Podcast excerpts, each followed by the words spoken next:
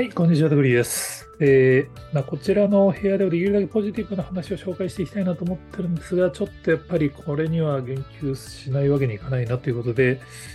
はい、いわゆるジャニー喜多川氏の性加害問題について、ちょっと思うところをヤフーに記事を書きましたんで、ご紹介です。まあ、再発防止特別チームの調査報告書が、まあ、先週公開されまして、まあ、記者会見が行われました。まあ、この記者会見自体は、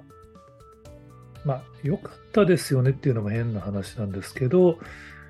事前に心配していたようなグダグダになることはもう一切なく、まあ、当然あの、こうだったらいいのにっていう指摘がある人はいるみたいですけど、まあ、ちゃんとその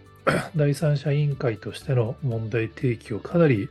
踏み込んだレベルでされたなっていう印象ですね。なんか最初、やっぱりジャニーズ側がその第三者委員会という言葉を使わなかったこともあって、まあ、お手盛りのジャニーズ事務所側にかなり寄り添った調査になっちゃうんじゃないかっていうのが結構界隈でも心配されたことだったんですけど、まあ、やっぱりね、もうあのそうそうたるメンバーですからね、あのそういう意味で、まあ、非常にジャニーズ事務所側にとっては厳しい提案になったのかな。まああの、最終的にジャニーズ事務所が、あの、再起できる前提で組まれているので、まあ、多分海外だったら本当その法人として解散しなさいレベルの提言がされてもおかしくはない問題だと思うので、そういう意味ではまだ手ぬるいっていう人がいるのはわかるんですけど、まあ、事前に心配されたレベルの手ぬるさではなく、まあ、社長の辞任も提言するということで、かなり具体的な根本的な提案がされた回だったなという印象を受けてます。で特にあの今回の特別チームの会見で印象的だったのは、やっぱそのメディアの責任を明確に報告書に入れたところですね。まあ、界隈からやっぱそのメディアへの問題提起をするんだったらば、そのメディアのところをもっとヒアリングするなり踏み込んでほしかったっていう話はあるんですけど、まあ、そこはスコープじゃないということで今回はやってないということで、まあ、当然これは今回そのメディアに対してかなり大きなボールが投げられた状態だと思ってまして、まあ、メディア側も、まあ、正直ちょっとこう、範をついたようなテンプレ文章が各社並んで、逆にあの批判をさらに高める流れになってましたけれども、これはもうメディア側も当然これを受けて、まあ、真剣にやらないと本当に炎上の対象がジャニーズ事務所だけではなくてメディアもセットでなるっていう状態だと思いますね。まあ、直近だと、あの滝沢さん率いる 2B に所属しているアーティストが日テレの深夜ドラマかなんかの出演が決まったらしくて、従来だとこのジャニーズを辞めたタレントが、まあ、すぐにテレビに出るっていうのも、その、ジャニーズ側の圧力なのかテレビの忖度なのかわかんないですけど、まあ、元 SMAP のメンバーレベルですら数年かかったっていう、まあ、日本のテレビ業界の内輪常識は崩れつつあるっていうのは、まあ、いいことなんだろうなと思ってます。個人的にはやっぱり自分が広告業界出身なのもあって、もう一つ気になるのが広告主の今後の対応だということで、Yahoo には記事を書きました。この記事を書いて、まあ、あの広告業界の方からもいくつかコメントはいただいててですね、やっぱり広告主側も当然これの問題に対しては対応していて、まあ、新規の契約っていうのは今多分ほとんど止まってるんですよね。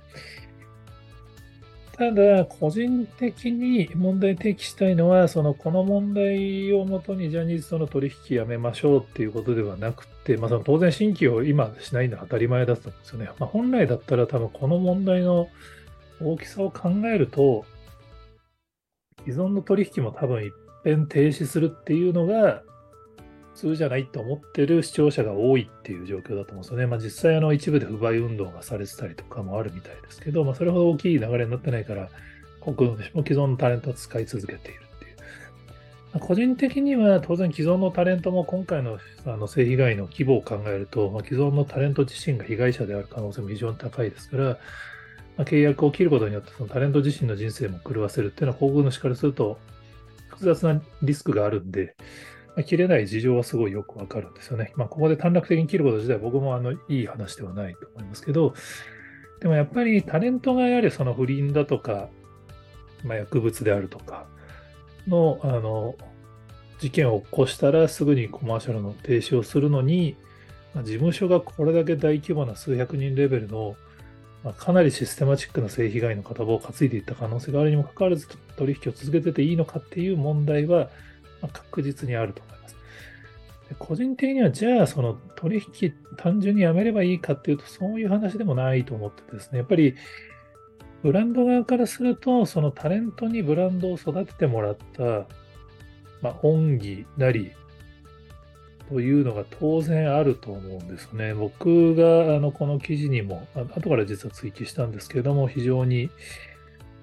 まあ、理想というとちょっと変かもしれないですけど、考えているのが、まあ、ナイキとタイガー・ウッズの話でして、ナイキはそのタイガー・ウッズが、まあ、不倫騒動があったり、薬物上、薬物の影響を受けた状態で車を運転して逮捕されたりっていう、まあ、日本だともう再起不能の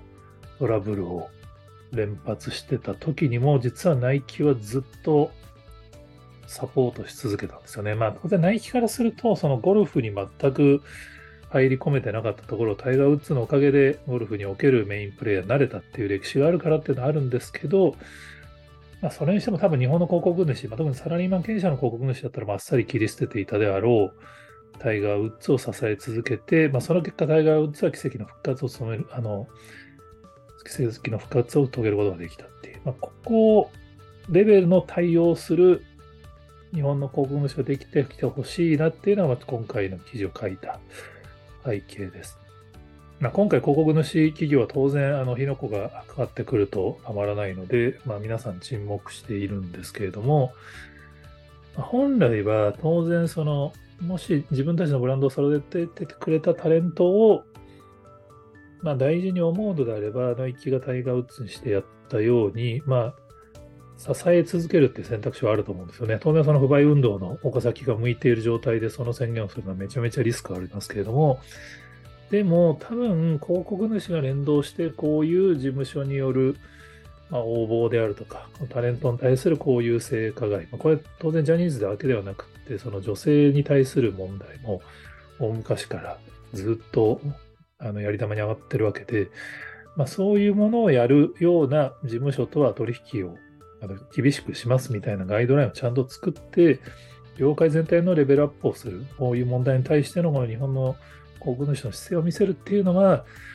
僕はやった方がいいと思うんですけどね。当然、その、ええ格好すんなっつって批判を受けるリスクもあるんで、黙っておく方が得策っていう考え方もあると思うんですけど、このままなんか、スーッと何もなかったかのように他のタレントに切り替えていくっていうのも、それはそれでどうなんだろうなっていう、この何十年もの間、ジャニーズのタレントに支えてもらった、特に長期間同じタレントに支えてもらった結果、ブランドの売り上げが伸びた企業とかは、真剣に考えていただきたいなって、まあ、僕は偉そうに言える話ではないんですけれども、ちょっと思ったので Yahoo に記事を書いてみました。